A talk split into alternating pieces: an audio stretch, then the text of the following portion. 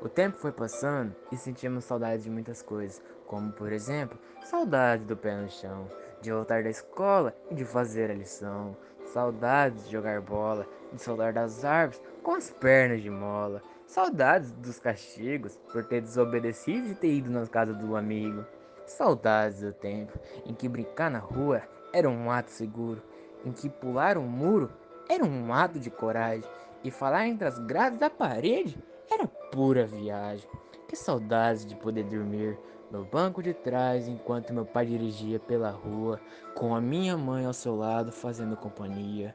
Pois é, hoje sou eu que compra a bola, que não enrola e manda fazer a lição. Sou eu que presto atenção, que desligar a televisão é pedir para tirar o pé do chão. Infelizmente, muitas coisas mudaram. Tudo está sem cor e amigos só pelo computador. Bons tempos aqueles, não, em que a vida tinha mais emoções, árvores, muros, bola lições, rua, terra, grama e pé no chão. Saudades do Teodoro, que vejo como minha segunda casa.